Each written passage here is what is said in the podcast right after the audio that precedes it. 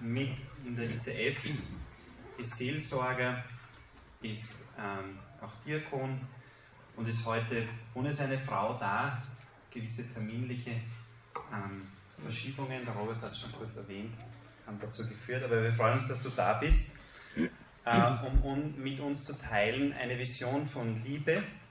Es geht um die Familie, es geht um den Plan Gottes, seinen Plan für uns als Familie, als Ehepaar.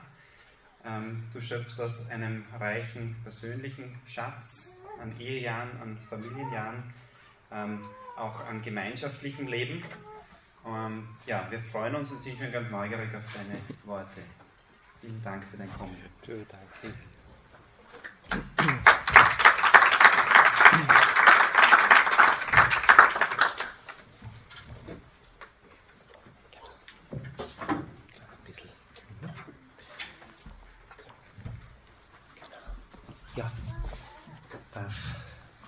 Auch ganz herzlich begrüßen an dieser Stelle auch einen ganz lieben Gruß von meiner Frau Elke, die eben unglücklicherweise in München sitzt, während ich hier sitze.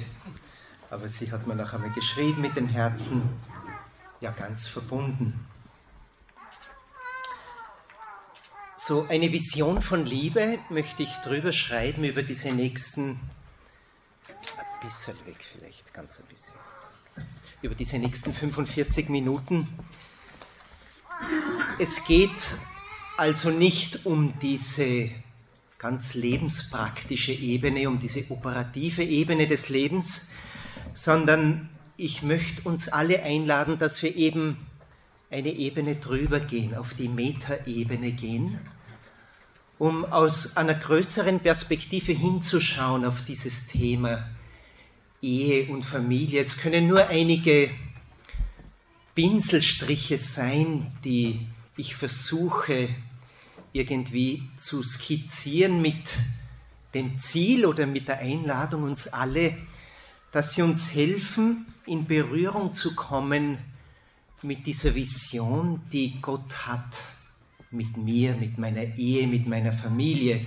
Es ist immer nur ein irgendwie herangehen, ein näher hinschauen mit, mit der Hoffnung, dass der Funke springt, dass er mehr springt. Und das kann uns helfen, aus der Metaebene heraus dann unser ganz konkretes Leben neu zu erwählen, neu zu ergreifen. Um das geht es ja dann letztlich. So vielleicht, ich beginne ganz vorne bei mir selber äh, beim Menschen selber so ein erster Pinselstrich, den ich einmal überschreibe mit, dass wir auf der Suche nach der Liebe sind, jeder von uns. Johannes Paul II. hat immer diesen Weg gewählt, von der Erfahrung, von der konkret gemachten Erfahrung auszugehen. Und wir können es eigentlich nie anders machen. Wir merken, äh, wir können viel im Kopf haben, das hilft uns, die Erfahrung zu reflektieren, zu deuten. Aber die Erfahrung ist wesentlich.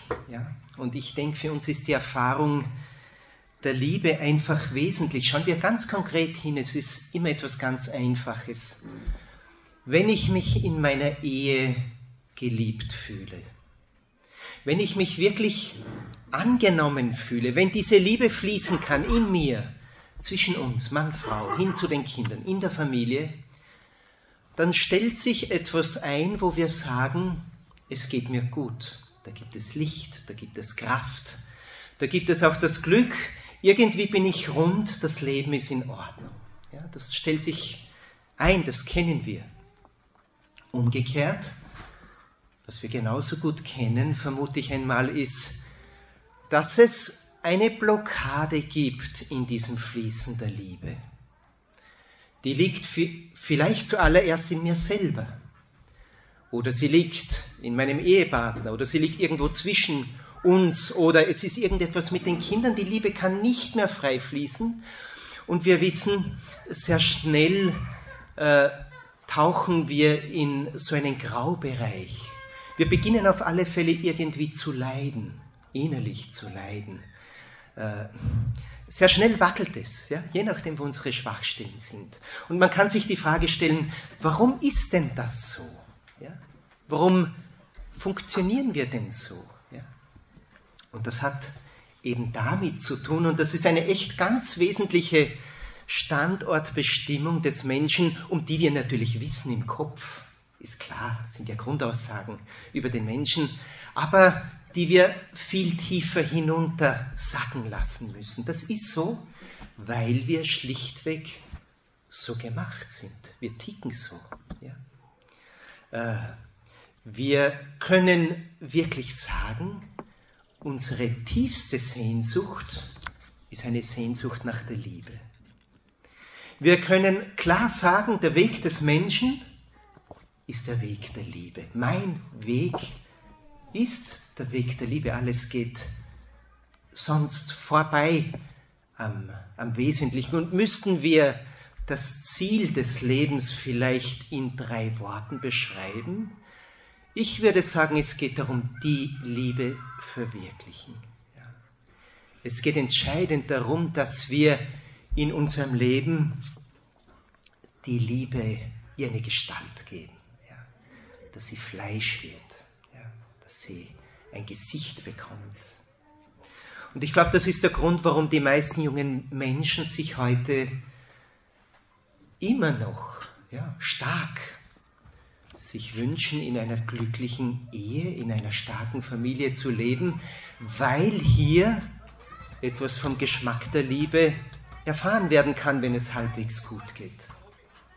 Und wenn wir ehrlich sind, dann sind die großen Fragen unseres Lebens nicht die Frage, ob ich mir das Haus baue oder die Frage nach der Arbeit oder die Frage nach dem Autokauf. Nein, die großen Fragen sind eigentlich immer die Fragen nach der Liebe.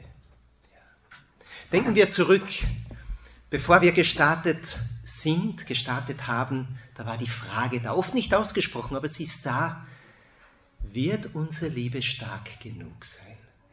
Können wir der Liebe, können wir unserer Liebe wirklich trauen. Und wenn man mittendrin steht, so wie wir, irgendwie alle, dann ist die Liebe da, dann ist die Frage, wird unsere Liebe es schaffen? Wird unsere Liebe durchhalten? Ja? Wird der Atem, die Geduld lange genug sein? Oder vielleicht die noch größere Frage, die wir uns stellen, wird unsere Liebe das Potenzial haben, dass sie wächst, dass sie sich ausdehnt, ja? dass sie sich über äh, das Familiewerden äh, in die Tiefe hinein ausdehnt. Und am Ende des Lebens steht die ganz große Frage, da habe ich genug geliebt. Das erlebe ich in den Seniorenheimen existenziell, sodass wir merken, das eigentliche Schwergewicht des Lebens das ist die Liebe. Ja, es, wird, es lässt sich irgendwie darauf reduzieren. Das heißt, wir suchen die Liebe, wir sind unterwegs. Letztendlich tun wir ganz viel, um die Liebe zu entdecken, um sie zu finden, um ihr zu dienen. Die Frage ist oft nur heute, wissen wir, was wir suchen, wenn wir die Liebe suchen? Ja, denn das Wort ist groß, breit und es ist irgendwie fast das Verlangen da, diesen Blick auf die Liebe schärfer zu stellen. Die Wahrheit über die Liebe für mich selber, für die Ehe, für die Familie äh, genauer zu finden, ja, einen klareren Blick zu entdecken. Und dazu soll der kleine Bogen heute dienen. Der soll uns helfen. Johannes Paul II. hat sehr schön äh, in seiner ersten Enzyklika Redemptor Hominis äh, ein Wort gesagt, das genau diese Gedanken in die Erfahrung bringt, ins, ins Wort bringt. Er sagt, der Mensch, ihr kennt das wahrscheinlich, der Mensch kann ohne Liebe nicht leben. Man muss sich das wirklich auf der Zunge eigentlich zergehen lassen, ja? weil die Welt uns etwas anderes oft vorspielt. Ja? Aber es ist nur ein eine Blase eigentlich. Ja? Das Wort ist, der Mensch kann nicht ohne Liebe leben. Er bleibt für sich selbst ein unbegreifliches Wesen. Sein Leben ist ohne Sinn, wenn ihm nicht die Liebe geoffenbart wird. Also alles hängt davon ab, dass in unserem Leben uns die Liebe geoffenbart wird. Zuerst auf einer ganz menschlichen Ebene, dann auch in unserem geistlichen Leben, die Liebe Gottes. Auch sie muss sich zeigen. Letztendlich brauchen wir alle eine Offenbarung der Liebe. Und die Offenbarung der Liebe, die Erfahrung der Liebe bewirkt immer, das wissen wir tief drinnen, das bewirkt immer Leben. Das bewirkt immer ein Staunen. Professor Granados, den ich eben einmal gehört habe bei so einem Opening der Theologie des Leibes, der mich tief bewegt hat über ganz, ganz lange Zeit, der sagt, wenn du liebst, dann schenkst du Leben. Wenn du liebst, wenn du deinen Ehepartner liebst, dann gebierst du ihn in gewisser Art und Weise. Zu lieben bedeutet, äh, etwas neu zu schaffen. Ja. Drum, wir sind auf der Suche nach der Liebe und letztendlich dreht sich alles nicht um das Geld, ja, sondern im tiefsten, tiefen, viel weiter unten drinnen doch um die Liebe. Und oft entdecken wir, wie sehr das ist, wenn wir eben verletzt werden. Wenn es die Verletzungen der Liebe gibt, diese Blockaden der Liebe, dann merken wir, wie sehr wir eigentlich der Liebe bedürfen und sie suchen. Das führt mich sozusagen zu diesem zweiten Pinselstrich, den wir alle natürlich gut kennen. Das ist diese fundamentale Bestimmung des Menschen, dass er ein Abbild Gottes ist. Denn wir ticken so, wie wir ticken, weil wir eben ein Abbild Gottes sind. Das wird uns ganz am Anfang der Heiligen Schrift gesagt. Ja, und die Anfänge sind wesentlich, immer. Auch die Anfänge in unserer Beziehung sind wesentlich. Oft ist keimhaft im Anfang alles enthalten. Ist ja auch so bei der Entstehung des menschlichen Lebens. Alles weitere ist oft Entwicklung, Differenzierung. Der Anfang ist, da ist das Potenzial schon da. Und am Anfang des Wortes Gottes, ganz am Anfang, hören wir, Gott schuf den Menschen als sein Abbild. Er schuf ihn als Mann und Frau. Da könnte man viel, viel nachdenken. Ich glaube, wir müssten auf diese Wahrheit schauen und schauen und sie immer wieder betrachten, denn sie bringt uns in Kontakt mit unserer tiefsten Wirklichkeit, mit dem, wie wir wirklich ganz tief einfach funktionieren. Äh, als Abbild Gottes erschaffen zu sein, das bedeutet eben, dass ich einen Ruf zur Liebe in mir trage sehen wir das ganz klar bei allen Entscheidungen, die wir zu treffen haben in unserer Ehe, in unserer Familie. Achtung, Achtung, es muss, wir können unser Leben, wie Johannes Paul II. das sagt, nur verwirklichen. Es bleibt nur dann im Sinn, ist nur dann im Licht, wenn wir immer konkret die Gestalt der Liebe verwirklichen. Wir haben einen Grundruf der Liebe, der wie in uns hineingelegt ist. Es ist sozusagen der Bauplan Gottes, der auch in uns ganz tief liegt. Weil das Wesen Gottes können wir ganz einfach beschreiben, indem wir sagen, Gott ist ein Geheimnis der Liebe, der Freiheit und der Gemeinschaft. Das gehört zusammen. Das ist letztlich eins wie ein und dasselbe.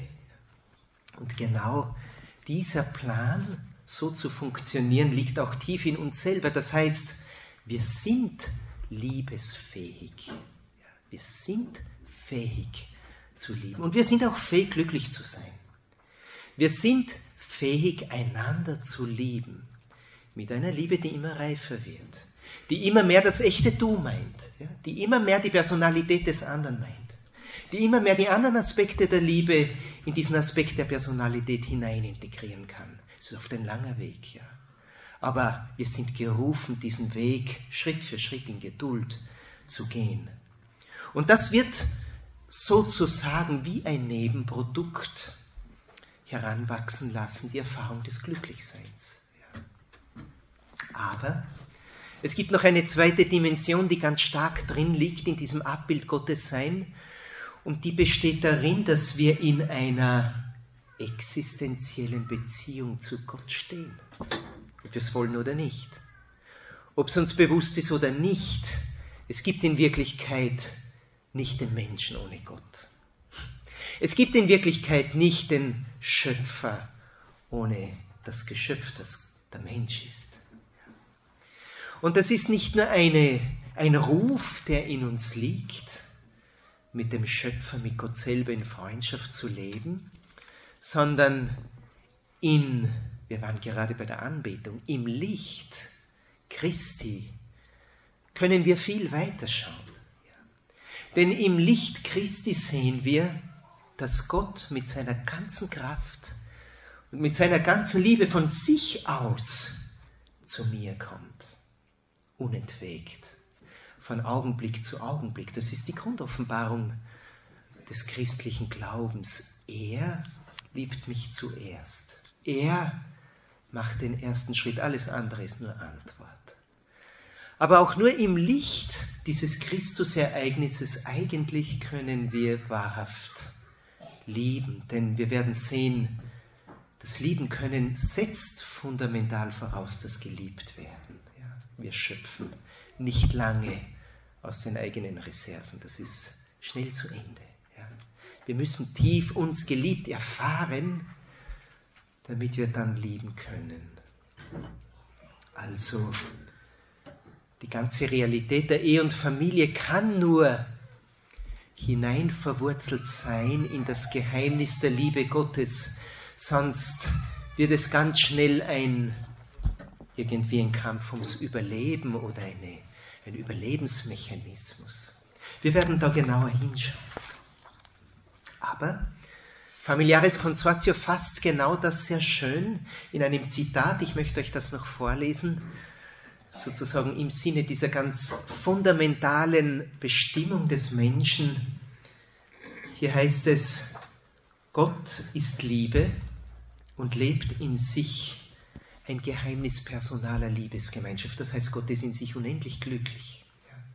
Gott ist in sich Familie, Gemeinschaft, leidenschaftliche, große, starke Liebe. Aber indem er den Menschen nach seinem Bild als Abbild erschafft, prägt er der Menschennatur des Mannes und der Frau eine Berufung und damit auch die Fähigkeit und die Verantwortung zur Liebe ein. Das scheint mir so wichtig. Äh, die Liebe ist die grundlegende, naturgemäße Berufung eines jeden Menschen, seine erste Berufung. Aber wir wissen, die Liebe verwirklicht sich nicht abstrakt im luftleeren Raum, sondern braucht immer die Konkretheit.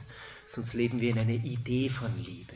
Ja, sie muss Fleisch werden. Und ein Weg, um sie ganz und voll zu verwirklichen, ist der Weg eben der Ehe und der Familie. Auch schön hier drinnen, wir sind nicht nur fähig zur Liebe, sondern auch verantwortlich ja, für die Liebe. Wir müssen uns darum kümmern, dass wir wachsen in der Liebe, dass wir reifen in der Liebe.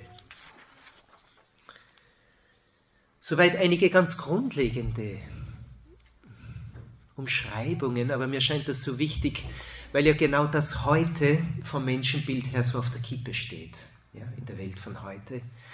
Wenn man dem Menschen dieses Absolute nimmt, dieses Transzendente nimmt, seines Eingewurzeltseins in Gott selber, dann wird es gefährlich, dann wird es hart. Dann wird der Mensch ganz schnell ein Objekt und das erleben wir alles heute in den großen ethischen Diskussionen. Darum ist es so wichtig, dass wir uns immer wieder hinstellen auf diese Wahrheit, die, der, die die Heilige Schrift uns ganz am Anfang offenbart. Und ich kann nur einladen, dass wir diese Worte immer wieder wirklich kauen, reflektieren, anschauen, betrachten, sie tief in uns verwurzeln. Jetzt einige Gedanken zu einem Thema, das mir sehr wichtig scheint. Johannes Paul II. nennt das die Logik des Schenkens, oder er spricht auch vom ursprünglichen Geschenk in seiner Theologie des Leibes. Er meint damit etwas ganz Einfaches. Er sagt, Mensch, wenn du auf deine Erfahrungen schaust, dann siehst du, dass du nur geben kannst, was du hast. Dass du letztendlich nur geben kannst, was du selber bist. Und wir wissen, dass es wirklich so funktioniert.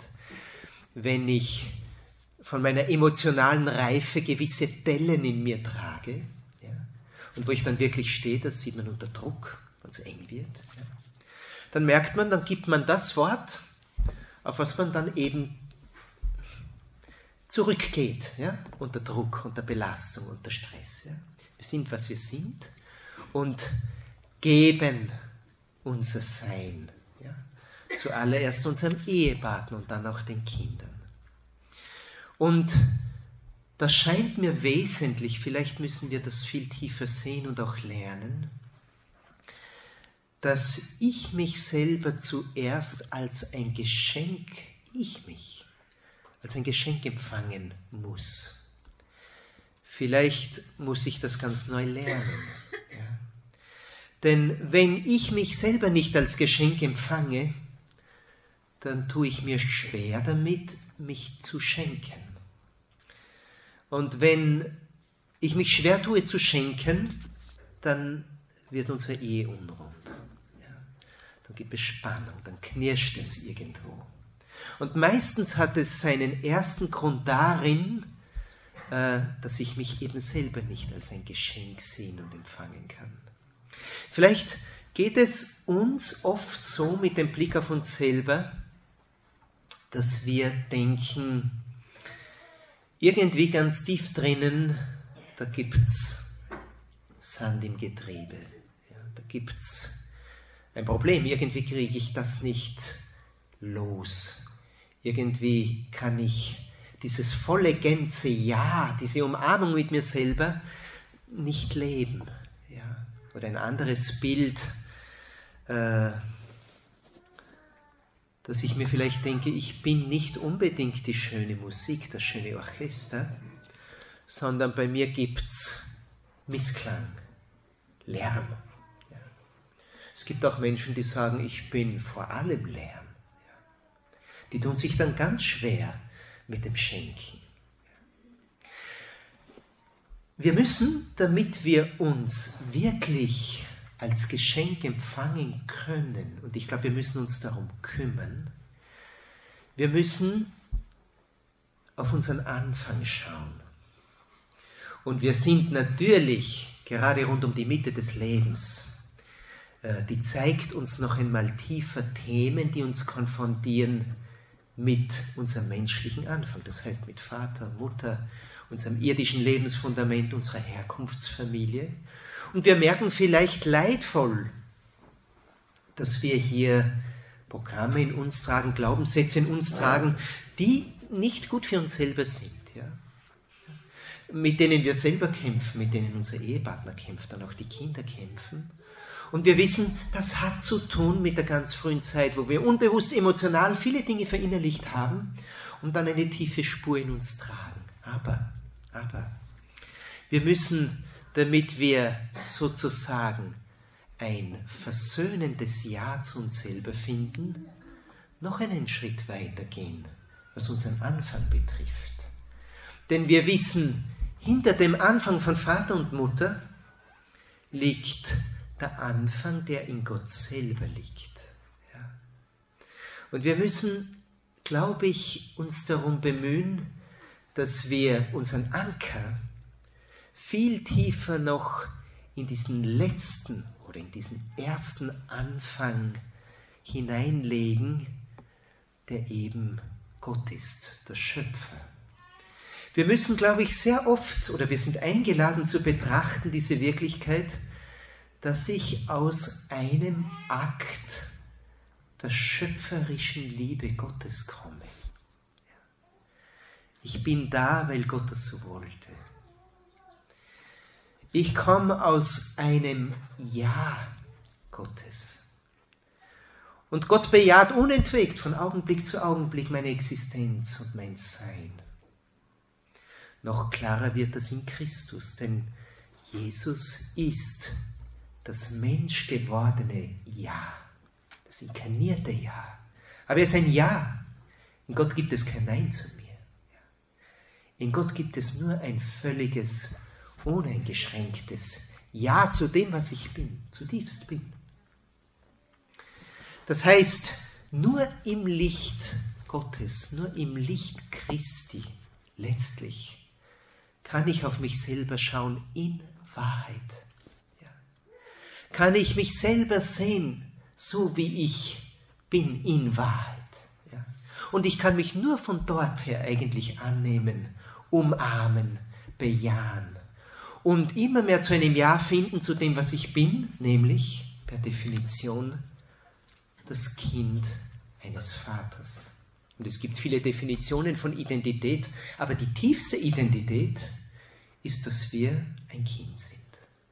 Dass wir ein Kind sind in der Gegenwart Gottes. Die ganze Struktur des Menschen ist ein Empfangen. Wenn wir auf ein Baby schauen, das empfängt. Wir verlieren das oft. Und wir laufen durchs Leben mit einem Tun und Machen, aber das ist nicht unsere tiefere Schicht. Die tiefste Schicht muss bleiben, und das ist auch unsere Wirklichkeit vor Gott, das ist ein Empfangen. Und oft muss man viel mehr zurück zu dieser Ebene des Empfangens, aus dem man heraus dann auch wieder tut. Und so kann ich mich dann immer mehr als ein Geschenk empfangen. Mir scheint das so wichtig, ja, dass wir lernen Tag für Tag uns selber als ein Geschenk, uns selber zunächst als ein Geschenk zu empfangen. Nur so gibt es ein Ich, das ich dann auch schenken kann. Ja. Denn der Mensch ist geschaffen als Abbild Gottes, er ist aus Liebe gemacht. Ich bin mit unendlicher Liebe geschaffen, aus unendlicher Liebe geschaffen, aber ich kann mich nur dann ganz und voll finden, verwirklichen, wenn ich mich auch gebe, wenn ich mich auch schenke. Wir wissen das. Mich selber empfangen, um mich selber schenken zu können. Äh, das Konzil sagt das in einem Satz. Professor Wallstein betont immer wieder, dass das der wichtigste Satz ist im ganzen Konzil. Der bringt es auf den Punkt und das ist eigentlich äh, die Grundlage auch für unser eheliches Sein ja, und für unser Sein in der Familie. Wir sind, sagt das Konzil in Gaudium et Spes 24,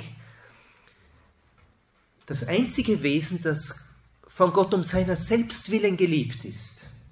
Der Mensch ist völlig, er nimmt hier eine Sonderposition ein in der ganzen geschaffenen Welt. Ich bin geliebt um meiner selbst willen. Allein der Gedanke ist zutiefst heilsam. Ich bin von Gott gratis, weil ich der Stefan bin. Ja.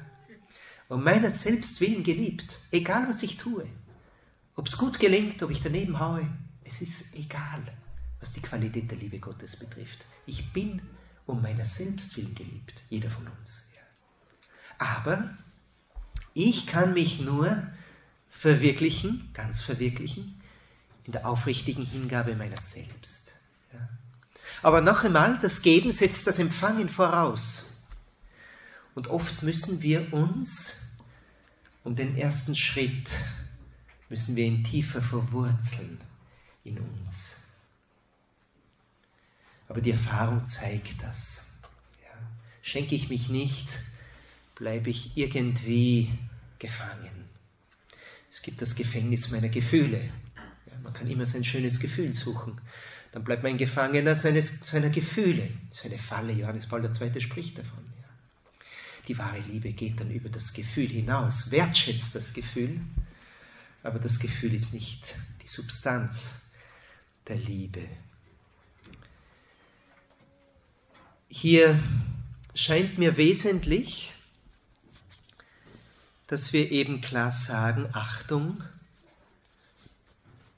die Liebe ist nicht nur eine Emotion, eben ein Gefühl. Das ist heute breit da. Die Emotionen, wie die Gefühle eben sind, treten spontan auf, sie kommen und gehen, wir haben sie nicht im Griff, sie haben keine moralische Qualität. Entscheidend ist, was wir machen dann aus unseren Gefühlen heraus. Sie sind in Wirklichkeit eben nur eine Antwort, die eng mit unseren inneren, tieferen Bedürfnissen zusammenhängen. Eine, eine Person zu lieben, mir scheint das ganz wesentlich, heißt, sich einer Person zu schenken. Ich finde kein schöneres Konzept, um wahre Liebe zu beschreiben, als dieses Konzept des Geschenkes. Ich schenke mich einer Person in Wahrheit oder umgekehrt, ich liebe eine Person in Wahrheit, wenn ich mich einer Person schenke. Johannes Paul II. in Liebe und Verantwortung erklärt sehr schön, das körperliche Angezogensein hat mit der wahren Liebe zu tun. Das Gefühl hat mit der wahren Liebe zu tun. Die Sympathie, die Freundschaft, das sind alles Aspekte der wahren Liebe. Aber um die Liebe zu ihrer Reife zu bringen, müssen wir all diese Aspekte eben integrieren in dieses sich schenken der Person. Das heißt, eigentlich geht es darum, dass wir immer mehr zu einer wohlwollenden Liebe finden. Einer Liebe, der es wirklich um das Wohl des anderen geht. Ja, das ist schnell gesagt. Das sind lange Wege. Ja. Eine, einen, meinen Ehepartner wirklich und wahrhaftig zu leben heißt, ich bejahe dich, ich bejahe dich um deiner selbst willen. Ich, ich bejahe dich, meine Frau, um deiner selbst willen. Ich bejahe dich, meinen Mann, um deiner selbst willen, weil du es bist. Ja. Wir sind gerufen, dorthin zu wachsen, denn Gott liebt uns so. Gott liebt jeden von uns so. Du bist geliebt, gewollt, getragen, um deiner selbst willen. Und erst das macht dich fähig zur Liebe. Drum glaube ich, wir kommen nicht zur wahren Liebe, ohne uns tief in Gott zu verwurzeln, in seiner Liebe. Benedikt XVI. sagt in Deus Caritas ist sehr schön. Er sagt, das, was wir brauchen, ist eine, eine echte Ekstase der Liebe, aber nicht im Sinn eines berauschenden Augenblickes, sondern in dem Sinn, dass das Ich immer mehr herausgehen kann aus sich selber, um sich dem Du zu schenken. Das ist genau das. Ja. Wir dürfen lernen, immer mehr unseren Ehepartner lieben zu lernen, so wie Gott ihn liebt. Das heißt, ihn so lieben zu lernen, mit so einer solchen Liebe, wie sie letztlich am Kreuz sichtbar geworden ist wir sind nicht zu weniger eingeladen. Und wir lernen sie nicht im luftleeren Raum, sondern auch nicht in den Etappen des Lebens, wo es wie auf einer Autobahn dahin geht, sondern eigentlich wachsen wir in der Liebe meistens dort, wo es steil wird, wo es eng wird, wo uns der andere zum Rätsel wird, wo wir kämpfen mit den eigenen Schwierigkeiten, den Schwierigkeiten des anderen. Dort stehen wir immer wieder vor der Entscheidung, bleibe ich bei mir oder nehme ich das Steuer meines Schiffes und lenke mein Boot in Richtung der größeren Liebe. Und so beginnt allmählich ein Prozess, wenn wir drinstehen, spüren wir es nicht, aber wo wir wachsen, immer mehr in diese Liebe, die meinen Mann, meine Frau bejaht um seiner selbst willen, um ihres selbst willen. Das scheint mir wesentlich. Das skizziert den ganzen Bogen unserer Ehe. Um das geht es eigentlich. Und wo wir stehen, da stehen wir eben. Dort sind wir. Und das, was wir sind, das strahlt aus und das wirkt. Das spürt. Das spüre ich dann selber. Das spürt mein Ehepartner, das spüren die Kinder. Es ist letztlich noch einmal alles eine Frage der Liebe. Und es ist letztlich aus dem heraus alle, alles eine Frage des Gebetes, meiner Gottesbeziehung, Beziehung zu mir selbst und aus dem heraus meiner Beziehungsfähigkeit hinein eben in meine Ehe und meine Familie. Und dieses sich schenken betrifft eben immer mich als Ganzes, mich als Person, mit allen äh, Aspekten der Person. Das kann eine Umarmung sein, das kann sein eine Bitte um Entschuldigung, das kann sein bis hin zur geschlechtlichen Vereinigung in der Ehe. Es ist immer dieses sich schenken und den anderen ganz empfangen. Unsere ganze Ehekommunikation ist auch nur Ausdruck dieser Wirklichkeit. Ja? In einer echten Kommunikation zwischen uns mache ich mich verwundbar, bin ich emotional nackt, schenke ich mich und empfange den anderen so, wie er wirklich ist. Ist auch oft ein langer Weg, bis wir das wirklich können, zu merken, du bist so anders wie ich. Ja? Aber ich lerne immer mehr, dich in deiner Wirklichkeit wirklich zu empfangen, so wie du wirklich bist. Gut.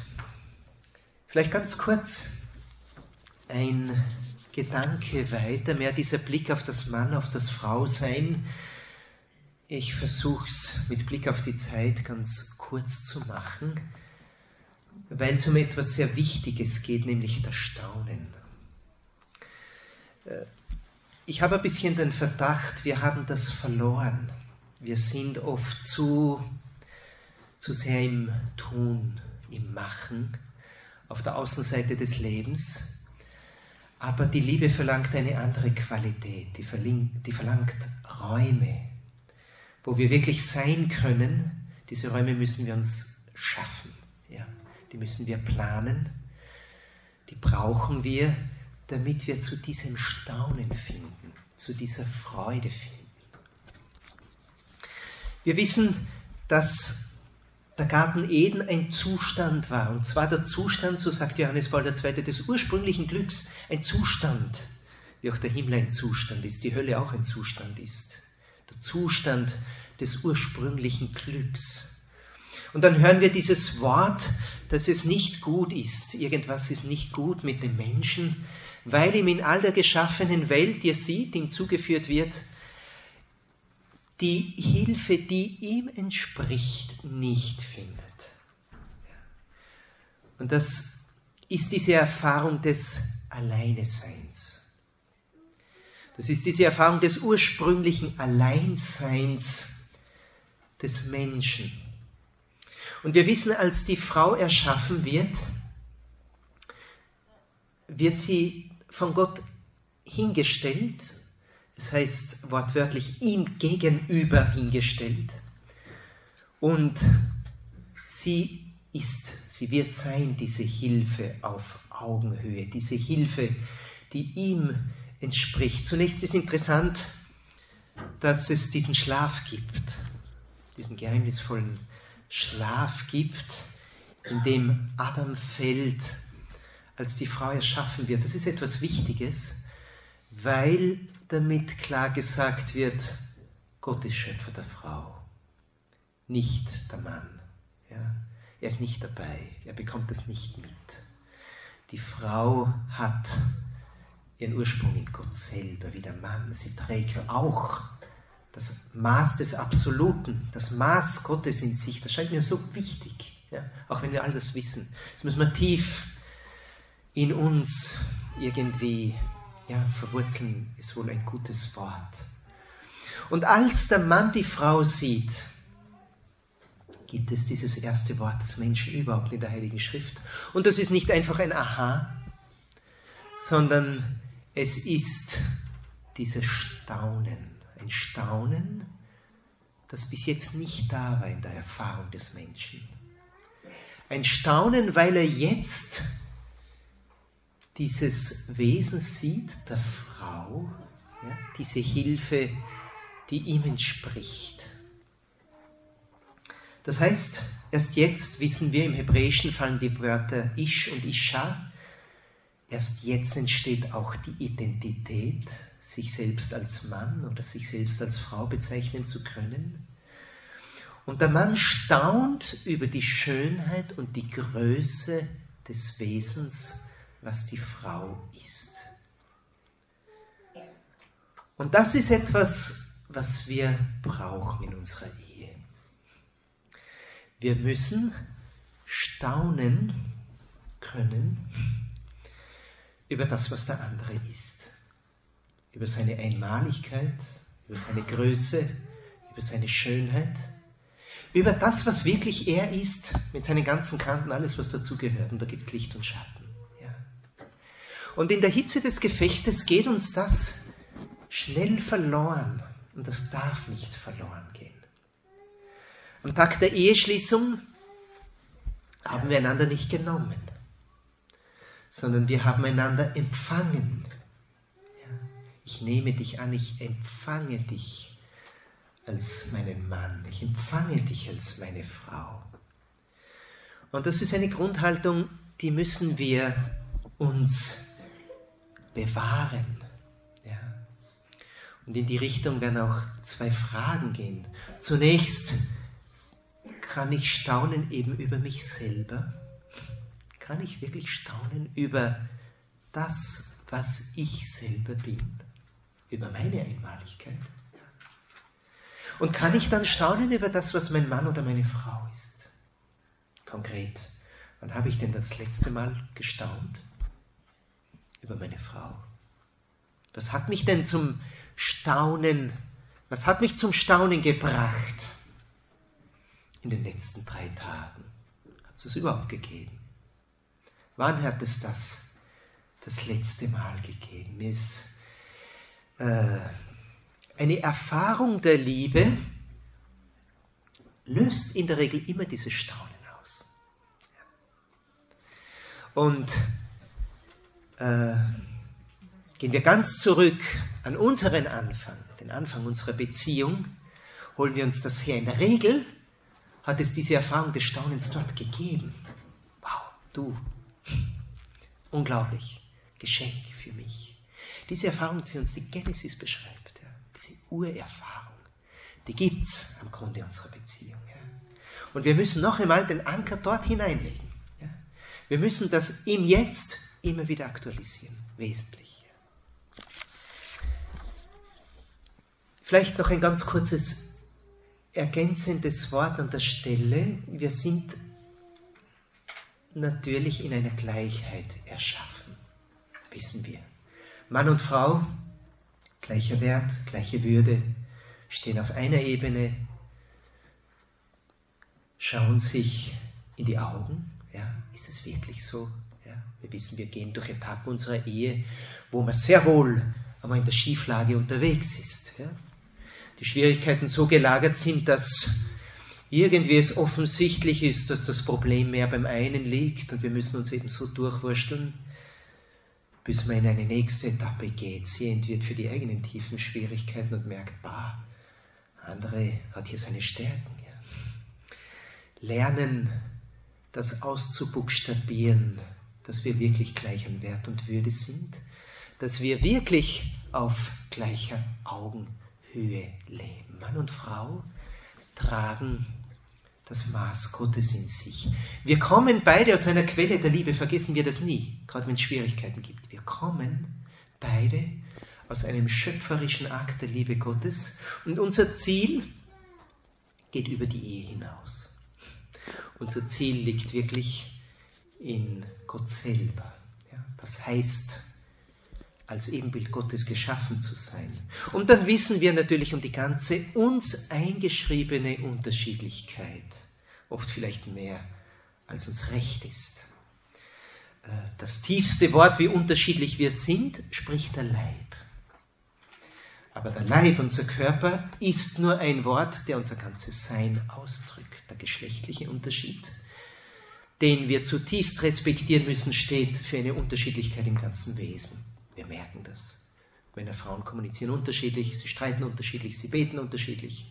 Es gibt eine Menge von Literatur, da gehe ich nicht darüber hinaus, aber es zeigt uns, Achtung, ich bin angelegt auf das Du, auf das Du meiner Frau, meines Mannes. Ich bin zutiefst angelegt auf die Ergänzung. Ich habe nicht alles. Und wir können, ich kann die Liebe und meine Frau kann die Liebe nur verwirklichen, indem wir uns gegenseitig ergänzen. Und diese Ergänzung setzt voraus die Unterschiedlichkeit. Und darum ist Gender wirklich so schlimm, ja? weil es ja versucht genau diese Unterschiedlichkeit aufzuheben. Ja, das ist ein massiver Anschlag auf die Liebe. Denn die Liebe braucht genau diese Spannung, die in der Spannung zwischen Mann und Frau sichtbar wird. Nur so kommt sie zu einer Wahrheit, die über sich hinausgeht bis in die Fruchtbarkeit des Kindes hinein. Aber auch hier, wir müssen die richtige Optik finden. Es gelingt uns vielleicht da und dort besser oder schlechter, uns zu ergänzen, aber aus der größeren Perspektive muss hier auch etwas offen bleiben zwischen uns. Diese Sehnsucht, die ich, der Stefan, habe, füllen zu wollen mit der Elke, das geht schief. Habe ich alles probiert. Geht schief. Diese Sehnsucht füllen zu wollen mit einem schönen Haus geht auch schief. Und dasselbe gilt für Auto oder alles, was wir da materiell hineinstopfen wollen. Ja. Wir tragen das Maß Gottes in uns. Und darum können wir nur letztendlich glücklich werden, wenn wir durch das Gebet einfach mit Gott existenziell leben. Und nur dann steht alles am rechten Fleck. Meine Frau, mein Mann, die Kinder. Sonst wird andere ganz schnell zu einem Objekt, den ich nicht mehr liebe um seiner selbst willen, sondern der eben, den ich verzweckt liebe. Das gibt Konflikt kennen wir, denke ich. Vielleicht noch ein ganz kurzer letzter Pinselstrich, so ein letzter Bogen. Erinnern wir uns, Mann und Frau, Adam, Eva, geben sich nicht nur etwas, sondern sie geben sich selber. Wir sind in der Ehe, wir schenken uns nicht nur etwas, wir schenken uns einander selber mit Haut und Haar das, was wir sind. Das schenken wir uns. Wir sind füreinander ein Geschenk. Das heißt, die Erfahrung, die Adam und Eva machen, und das sind wichtige Fragen. Es ist gut, dass es mich gibt. Stimmt das so? Zweite Frage, es ist gut, dass es dich gibt. Stimmt das so? Dritte Frage, es ist gut, dass es uns beide gibt. Ja. Heute war das Stichwort vom Geburtstag in Wirklichkeit, wenn ich jemanden zum Geburtstag gratuliere, dann muss das heißen, es ist gut, dass es dich gibt. Ich freue mich über dein Dasein, denn Gott macht es so mit uns. Das, in das müssen wir hineinwachsen. Es ist gut, dass es mich, dass es dich, dass es uns gibt. Und aus dieser Erfahrung, da reden wir nicht von Kopf und Ratio, das muss immer mehr Erfahrung werden. Das muss uns wirklich so gehen. Und aus dem heraus werden wir automatisch ein Staunen und eine Dankbarkeit und einen Bogen in Gott hineinschlagen, entwickeln. Weil wir wenn wir uns selber, den anderen als ein Geschenk empfangen, wird die Frage da sein, ja, und wer ist der Geber dieses Geschenkes? Und wir wissen, klar, ja, Gott ist Geber des Geschenkes. Von mir selber, von dir, von uns als Ehe. Es passiert in der Ehe etwas unwahrscheinlich Großes, dass Gott zwei Herzen zusammenschließt zu einem Wir. Zwei wirklich freie Herzen. Zwei wirkliche Ich, die eine Geschichte haben. Es beginnt natürlich etwas Neues, aber aus zwei Ich wird ein Wir. Im Sakrament der Ehe empfangen wir einander ganz und wir schenken einander ganz. So entsteht dieser Bund des Lebens und der Liebe, der unauflöslich ist. Das heißt, die Ehe ist nichts Kleines, sondern sie ist ganz Hingabe. Sie ist ganz Annahme. Das ist keine Autobahn. Das ist zuweilen ein wirklich herausfordernder Weg, der uns, wenn wir uns gehen, zu nichts Kleinerem als zur Heiligkeit führen möchte. Zu einem wirklichen Verwirklichen der Liebe. Und diese wahre Liebe, die braucht Dauer und die braucht Exklusivität. Das geht nur, wenn ich sage, nur du. Und das funktioniert nur, wenn ich sage, für immer. Ja? Nur du und für immer. Und da gibt es vielleicht die bange Frage, und bei den jungen Menschen gibt es diese bange Frage, geht das? Ist zum Aufhören, gell? Zeit, gleich. Geht das? Und hier scheint mir etwas Wichtiges. Das geht wirklich, weil es die Liebe Gottes gibt.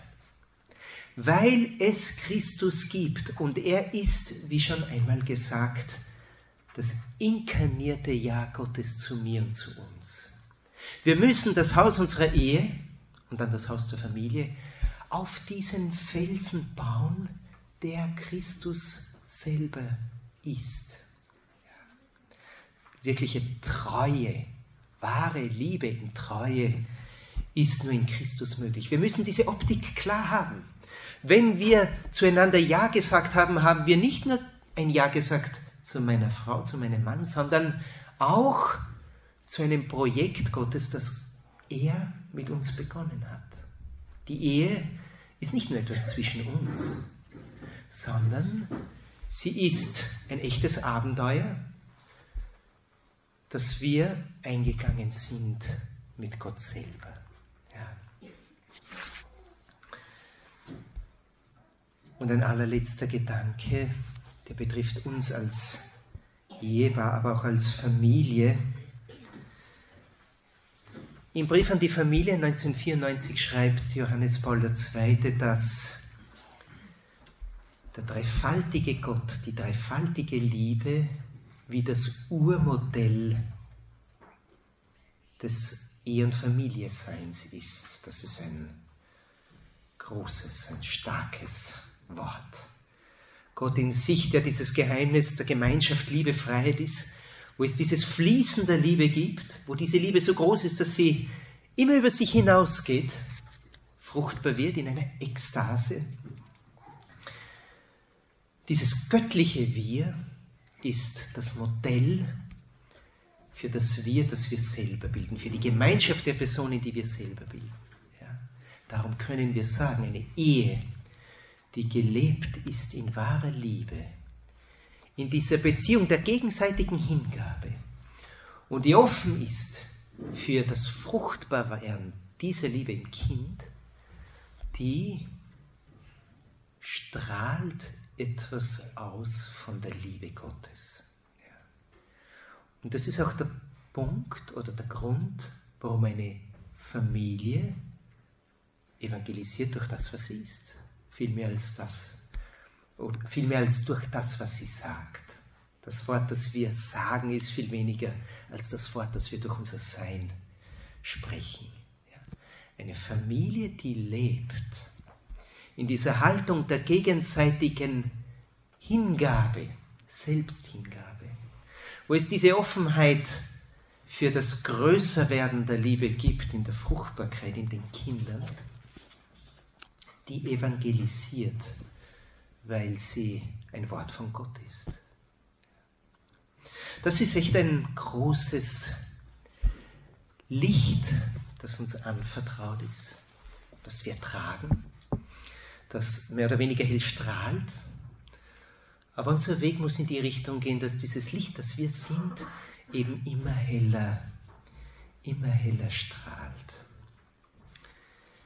Ich denke, zeitlich gut ist,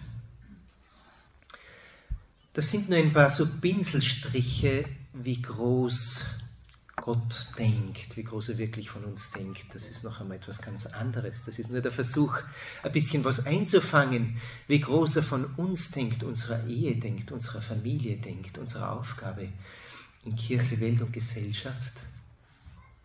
Und möge uns diese